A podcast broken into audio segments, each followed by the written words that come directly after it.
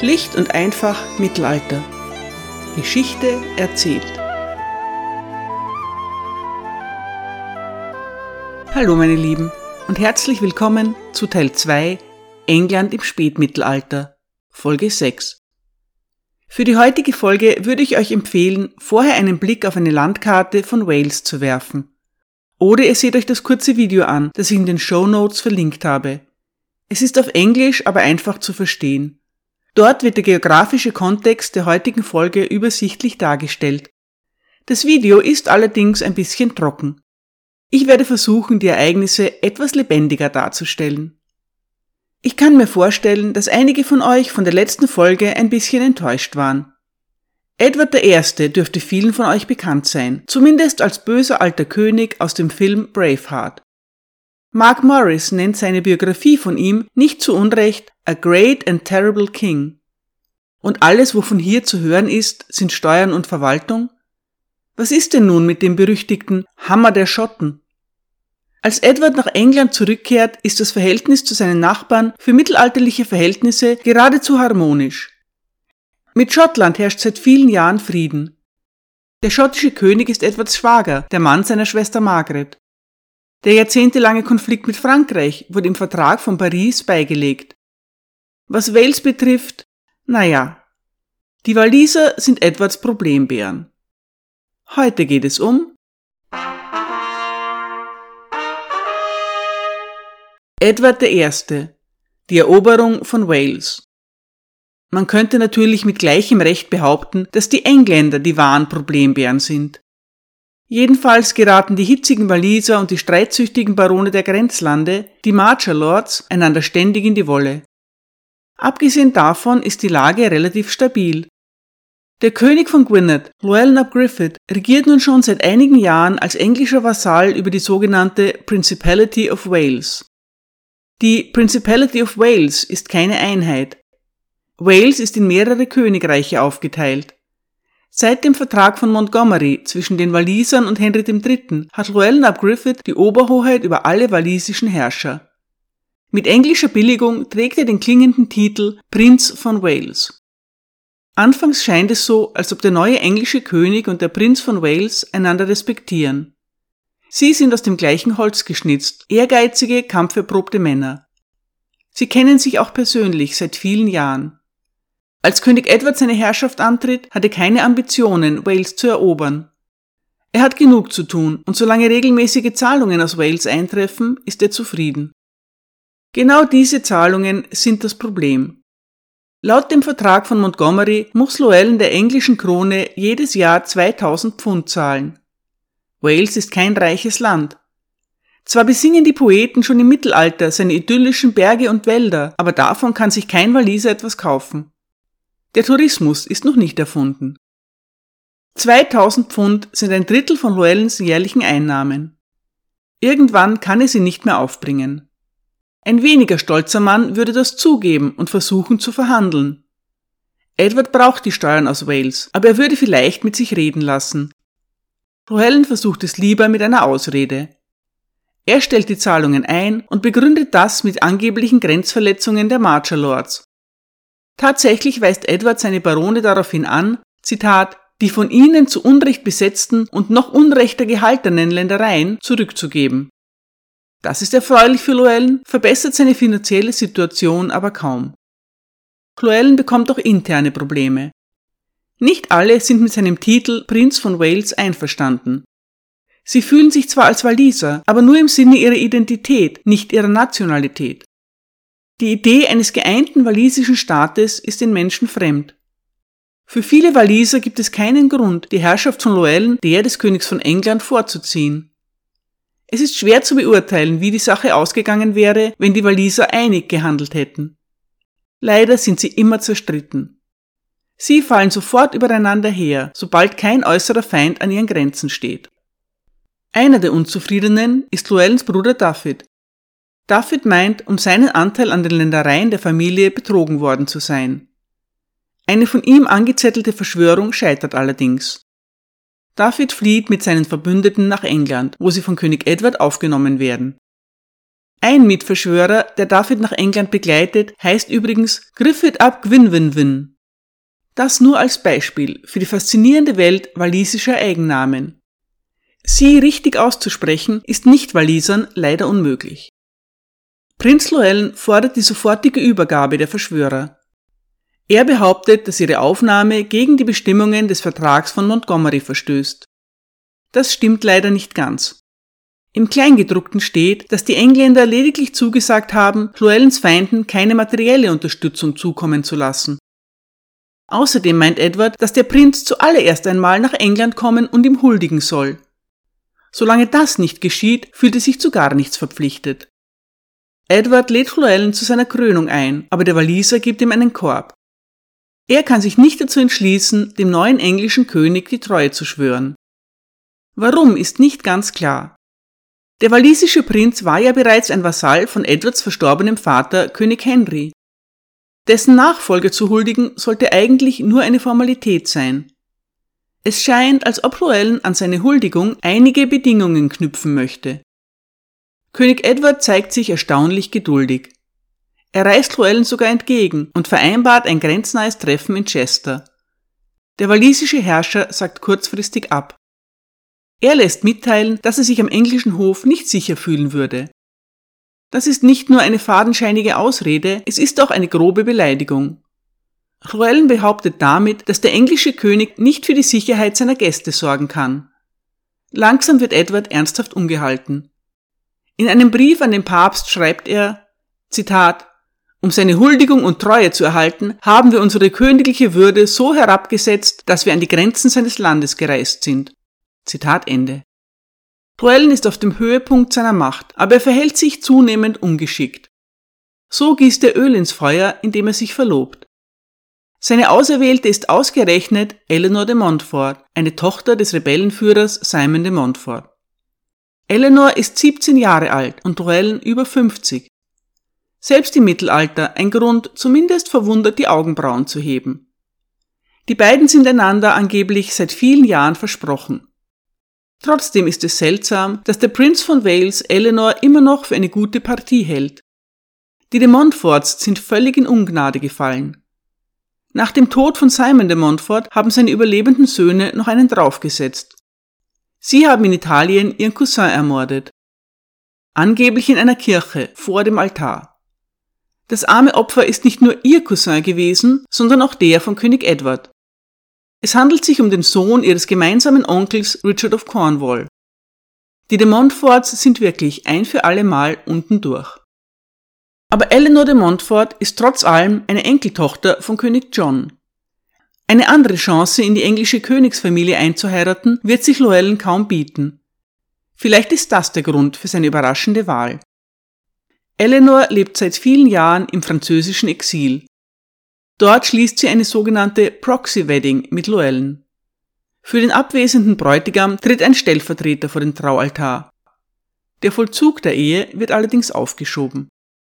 Jetzt hat Edward genug.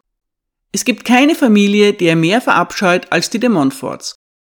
Als Eleanor zu ihrem Mann nach Wales segeln möchte, wird sie von den Engländern gefangen genommen. Außerdem beschließt Edward, wenn der Prinz von Wales nicht zu seinem König kommt, so wird dieser eben zu ihm kommen. Ein Freundschaftsbesuch wird das nicht. Edward erklärt Llewellyn offiziell zu einem Rebellen und Störer des Friedens. Dann bereitet er seinen Feldzug vor. Der englische König plant Großes. So bestellt er zum Beispiel 200.000 Armbrustbolzen. Zur gleichen Zeit kaufen seine Bediensteten in Frankreich im großen Stil Schlachtrösser ein. Von verschiedenen Abteien werden Karren angefordert, um Zelte zu transportieren. Edward hat miterlebt, wie sein Vater im Kampf gegen Llewellyn schmachvoll gescheitert ist, weil er unvorbereitet war. Diesen Fehler will er vermeiden. Auch seine englischen Vasallen machen sich bereit. Mark Morris schreibt, Zitat, Zum Glück für Edward teilten seine Magnaten sein Bedürfnis nach einem großartigen Gefolge. Ein Earl musste vielleicht nur ein halbes Dutzend Ritter stellen, wenn der König ihn in den Krieg rief, aber sein Stand und sein Selbstwertgefühl erforderten, dass er von einem Vielfachen dieser Zahl umgeben war. Die meisten von Edwards Earls ritten normalerweise mit mindestens 30 Rittern und Knappen im Schlepptau in den Krieg. Auch andere Großgrundbesitzer brachten Kontingente, die weit über ihre Quoten hinausgingen. Die reale Kavallerie des Königs war daher viel beeindruckender als die Streitmacht, auf die er theoretisch Anspruch hatte. Im Sommer 1277 belief sie sich auf etwa 1000 berittene Männer. Zitat Ende. Es dauert ein wenig, das englische Feudalheer zusammenzustellen. Die Marcher Lords und die Ritter des königlichen Haushalts greifen sofort zu den Waffen. Nicht überall stoßen sie auf großen Widerstand. Viele walisischen Edelleute sind nicht dazu bereit, für den störrischen Loyalen zu kämpfen. Sie unterwerfen sich kampflos. Einige Waliser stellen dem englischen König sogar Truppen zur Verfügung. Als die königliche Armee vorrückt, kann Royal nur mit kleinen Überfällen reagieren. Zahlenmäßig sind seine Kämpfer den Engländern weit unterlegen. Mark Morris schreibt, Zitat, seine Ressourcen waren die einer primitiven und unterentwickelten Gesellschaft, die denen einer Supermacht des 13. Jahrhunderts gegenüberstanden. Eine direkte Konfrontation war ausgeschlossen. Zitat Ende. Trotzdem bleibt König Edward vorsichtig. Snowdonia, das Hochland von Wales, ist schwieriges Gelände für schwer gepanzerte Ritter und Fußsoldaten. Frühere Invasionen sind oft gescheitert, weil es kaum möglich ist, die Waliser in den Bergen anzugreifen. Edward weiß das genau und daher versucht er etwas Neues. Er besetzt nicht Snowdonia, sondern die Insel Anglesey. Anglesey ist flach und leicht zu erobern. Es ist die Kornkammer von Wales. Edward hat 360 Männer mit Sicheln mitgebracht, die nun die Ernte einfahren. Das ist ein schwerer Schlag für die Bevölkerung und die walisischen Truppen in Snowdonia. Ohne das Getreide von Anglesey können sie den Winter nicht überstehen. Llewellyn hat keine andere Wahl, als sich zu ergeben. Er kann sich auch endlich dazu durchringen, Edward als seinem Herrn zu huldigen. Am Weihnachtstag kniet er vor Edward, legt seine Hände in die des Königs und schwört, von nun an ein braver Prinz zu sein. Der Chronist Florence of Worcester berichtet über den Feldzug in fast lakonischer Knappheit, Zitat, nach einigen Verlusten auf beiden Seiten unterwarf sich Llewellyn, Prinz von Wales, ganz dem Lord König, mit kaum irgendwelchen Bedingungen in Bezug auf Leib und Leben, seine Ländereien, Ehren oder irgendetwas anderes. Der König nahm ihn nach einiger Überlegung wieder in seine Gunst auf und brachte ihn nach London, um über die Bedingungen und Formen des Friedens zu verhandeln. Nachdem Llewellyn das Weihnachtsfest mit dem König gefeiert hatte, kehrte er in sein eigenes Land zurück. Zitat Ende. Llewellyn darf seinen Titel behalten, aber er muss große Gebiete abtreten. Außerdem soll er die enorme Summe von 50.000 Mark oder rund 33.000 Pfund zahlen. Edward zeigt sich überraschend großzügig. Er verzichtet schon bald auf die Strafzahlung. Das ist pragmatisch, denn Llewellyn hätte sie sowieso nicht aufbringen können. Aber der König geht noch weiter. Er erlaubt Llewellyn, Eleanor de Montfort zu heiraten und zahlt auch noch für die Feierlichkeiten. Edwards Bruder Edmund of Lancaster übergibt die Braut. Das ist nicht so seltsam, wie es auf den ersten Blick scheint, denn Eleanor ist seine Cousine. Seit der Rebellion ihres Vaters hat sie in England nur mehr mütterliche Verwandte. Was wie ein seltsamer Anfall von Großzügigkeit wirkt, dient in Wahrheit dazu, Llewellyns untergeordnete Stellung zu verdeutlichen. Der Lord Edward genehmigt die Hochzeit seines Vasallen und gewährt ihm ein Zeichen seiner Gunst. Der Frieden hält nicht an. Edward besteht darauf, die Autorität der königlichen Gerichte auf seine neu eroberten walisischen Ländereien auszudehnen. Das kommt sehr schlecht an. Das walisische Rechtssystem unterscheidet sich deutlich vom englischen. Was die Engländer als barbarisch und rückständig ansehen, funktioniert in den Augen der Waliser sehr gut. Städte werden gegründet, aber nicht für die Waliser, sondern für englische Siedler. England muss seit längerem mit einem massiven Bevölkerungswachstum umgehen und Ackerflächen werden knapp. Daher finden sich rasch genug englische Familien, die bereit sind, nach Wales zu ziehen. Die neuen Siedlungen sind von Palisaden und Gräben umgeben und durch angrenzende Burgen geschützt. Es sind Enklaven englischer Privilegien. Die Waliser werden zum Handel mit ihnen verpflichtet, können dort aber nicht leben. Kein Wunder, dass ihre Wut wächst. Llewellyn verhält sich friedfertig und erfüllt alle von Edwards Forderungen. Die walisischen Herrscher aber, die Edward gegen Llewellyn unterstützt haben, fühlen sich betrogen. Statt reich belohnt zu werden, leiden ihre Gebiete nun unter der englischen Verwaltung. Besonders für den Südwesten ist das eine ganz neue Erfahrung. Im Rückblick wirkt die Herrschaft von Roellen für die Bevölkerung wie ein goldenes Zeitalter. Besonders unzufrieden ist David, der verräterische Bruder von Roellen. David ist eine dieser historischen Gestalten, für die es schwerfällt, Sympathien aufzubringen. Er ist ein Opportunist und Unruhestifter, der ständig die Seiten wechselt. Davids Allianz mit Edward beruht auf der Hoffnung, wertvolle Gebiete zu erhalten. Als das nicht geschieht, beginnt er wieder zu rebellieren. Erfolgreich waren seine Aufstände noch nie, aber er kann es einfach nicht lassen. David greift die Engländer an und trifft damit einen Nerv bei der frustrierten Bevölkerung. Sofort brechen überall in Wales Unruhen aus. Primär werden von den Engländern gehaltene Burgen angegriffen. Die Wut der Rebellen richtet sich aber auch auf die dazugehörigen Städte. Sie werden geplündert und niedergebrannt. Siedler, die nicht fliehen können, werden getötet. Llewellyn schließt sich der Rebellion seines Bruders zunächst nicht an. Er ist fast 60 Jahre alt und seine junge Frau ist schwanger. Sollte er einen Sohn bekommen, so möchte er ihm etwas hinterlassen können. Aber die gerade einmal 24-jährige Eleanor stirbt im Kindbett. Das Baby ist nicht der erhoffte Stammhalter, sondern eine Tochter. Es scheint, als habe Llewellyn nichts mehr zu verlieren. Auch er zieht wieder in den Kampf. Der Chronist von Worcester schreibt, Zitat, Llewellyn, Prinz von Wales, brach ungeachtet des Friedensvertrages und Bündnisses zwischen ihm und dem König, dem er sich bereits entzogen hatte, mit seinem Bruder David in eine offene Rebellion gegen den Lord König aus. Deshalb legte er am Vorabend des Palmsonntags einige der Schlösser des Königs in Wales und den Marschen in Schutt und Asche, steckte andere in Brand, drohte mit weiteren Ungeheuerlichkeiten und massakrierte eine große Zahl der Gefolgsleute des Königs. Nachdem er den Lord Roger de Clifford vor Tagesanbruch in seinem Bett gefangen genommen hatte, verschleppte er ihn nach Wales, wohin er mit einer riesigen Beute zurückkehrte. Daraufhin erhob der König, der eine Armee nach Wales schicken musste, um die erlittenen Verletzungen zu rächen, von allen königlichen Städten und Gemeinden und auch von den Städten und Gemeinden, die Geistlichen gehörten, eine Subvention in Form einer Anleihe. Zitat Ende. Edward wird von den neuen Aufständen überrascht, aber er reagiert sofort. Er führt die königliche Armee in den Norden von Wales.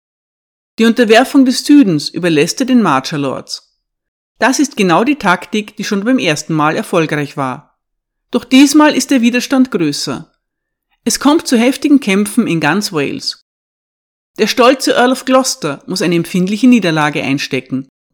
Er hat Glück, dass er mit dem Leben davonkommt.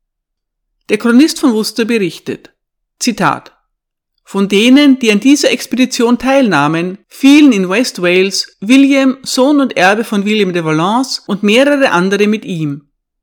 In Nordwales die Lords Luke de Tenney, Roger de Clifford der Jüngere, William de Lindsay, William de Orley und viele andere mit ihnen.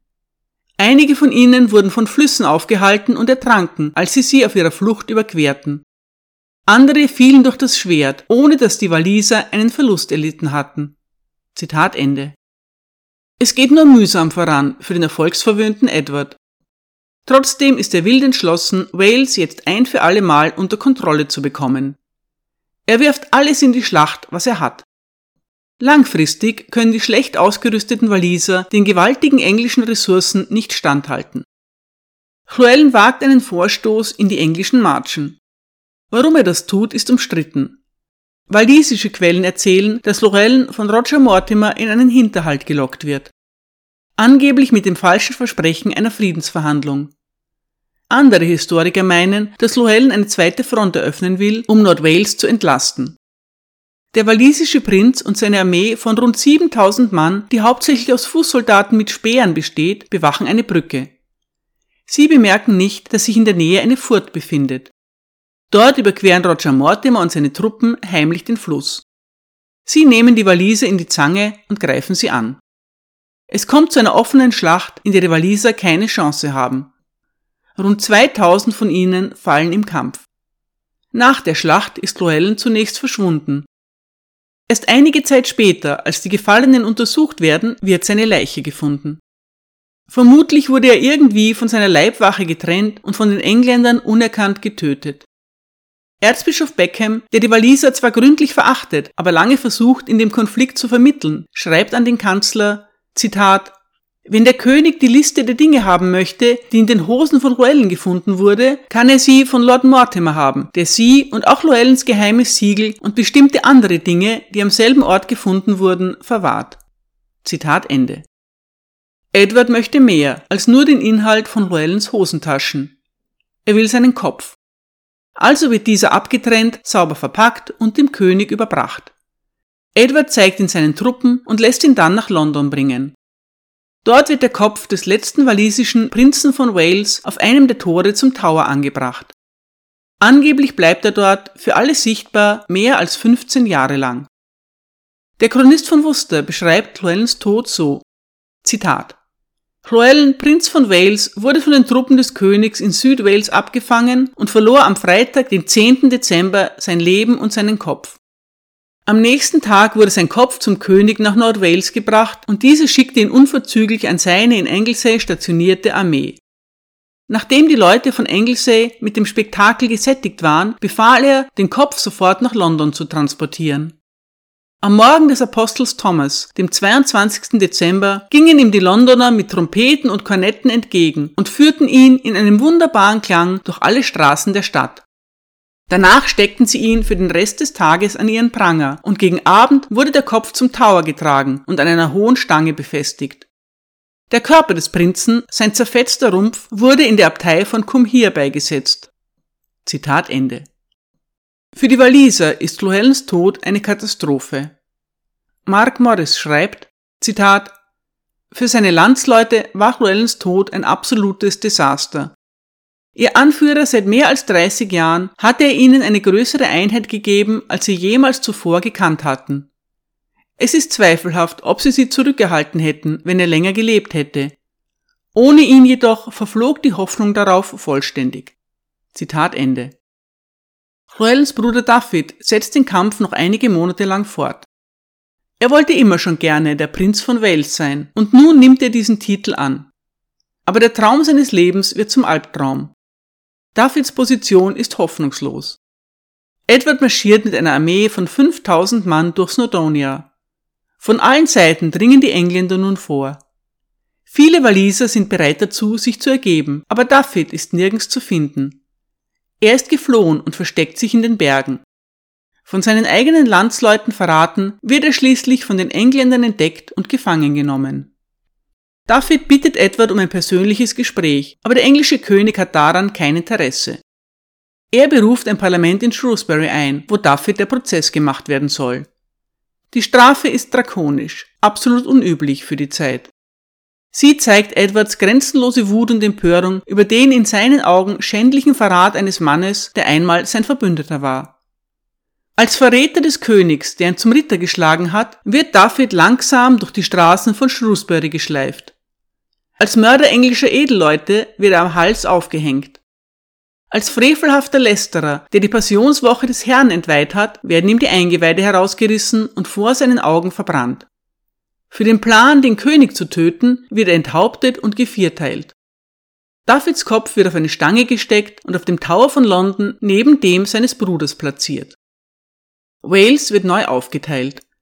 In rund 140 Marcher Lordships, die walisischen und normannischen Baronen übertragen werden, das riesige Earldom Glamorgan im Südwesten, das Palatinat Pembroke und die Principality of Wales, das Fürstentum. Die Principality besteht aus den Ländereien, die von Llewellyn gehalten wurden und bleibt in der Hand der Krone. Edward erlässt das Statutum Valiae, das Statut von Wales. Dieses Gesetz wird nicht im Parlament beschlossen, es handelt sich um eine Charta des Königs an alle Untertanen seines Landes Snowdonia und seiner anderen Ländereien in Wales. Das Statut wird durch die alleinige Autorität des Königs erlassen und sein persönliches Siegel wird daran angebracht. Es besagt, dass Wales mit seinen Einwohnern bisher dem König durch feudales Recht untertan gewesen war, dass aber die göttliche Vorsehung ihm nun das Land Wales vollständig und ganz übertragen hatte. Das Land solle nun mit der gebotenen Ordnung zur Zitat, Ehre und zum Lob Gottes und der heiligen Kirche und zur Förderung der Gerechtigkeit regiert werden. Es wird festgehalten, dass der König die, Zitat, bisher im Gebrauch befindlichen Gesetze und Bräuche sorgfältig gehört und vollständig verstanden hat. Nun habe er, Zitat, einige von ihnen abgeschafft, einige zugelassen, einige korrigiert und befohlen, bestimmte andere hinzuzufügen. Das Land sei nun annektiert und mit der Krone von England vereint. Im Strafrecht gelten von nun an englische Gesetze. Beim Zivilrecht werden Konzessionen gemacht und es wird auf walisische Sitten und Gebräuche Rücksicht genommen. So werden Ländereien in Wales nach wie vor unter mehreren Söhnen aufgeteilt. In England erbt immer nur der älteste Sohn. Das neue Erbrecht ist allerdings schlecht für uneheliche Söhne.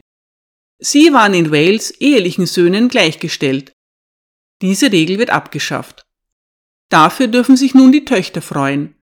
Bisher ausgenommen können nun auch sie erben, falls keine männlichen Nachkommen vorhanden sind. Der englische König überzieht Wales mit einem Ring von Burgen. In Summe sind es 17 Stück. Unter ihnen stechen vor allem die monumentalen Bauten von Beaumaris, Carnarvon, Conwy und Harlech hervor. Sie sind architektonische Meisterwerke, von mehreren Mauerringen umgeben und mit strategischen Zugängen zur Küste. Diese Burgen zu besichtigen ist bis heute ein Fixpunkt für Touristen in Wales. Leider sind sie nicht nur eindrucksvoll, sondern auch sauteuer. Edward I. gibt rund 80.000 Pfund für seine walisischen Burgen aus. Carnarvon alleine kostet die Engländer um die 25.000 Pfund. Eine unglaubliche Summe für ein Bauwerk, das nie wirklich bewohnt wird und später hauptsächlich als Munitionslager dient. Carnarvon Castle ist ein Traum von einer Burg. Ob die englischen Handwerker, Kaufleute und Bauern, die letztlich dafür bezahlt haben, das auch so sehen, bleibt fraglich. Edward I. hat geschafft, woran seine Vorgänger gescheitert sind. Wales ist erobert. Die Eroberung hat dem englischen Volk enorm viel Geld gekostet. Mehrere tausend Soldaten haben ihr Leben verloren. Für die Waliser selbst ist die Eroberung ein anhaltendes Trauma. Ich beende die heutige Folge mit den Worten eines zeitgenössischen walisischen Poeten, dessen Namen ich mich leider nicht getraue auszusprechen. Ihr findet ihn in den Show Notes. Unser Heulen ist nicht mehr. Was bleibt jetzt, um seine heimischen Ebenen vor Unrecht zu schützen? Meine Seele ist von stechendem Kummer erfüllt. Mein Blut wird vor Entsetzen kalt. Warum müssen wir alleine und vergebens um die Wächter unseres Landes trauern? Was bleibt uns, dass wir verweilen sollen? Es gibt keine Flucht aus dem Gefängnis des Terrors und keinen Ort, um zu bleiben. Erbärmlich ist es, zu leben. Danke für Ihre Aufmerksamkeit.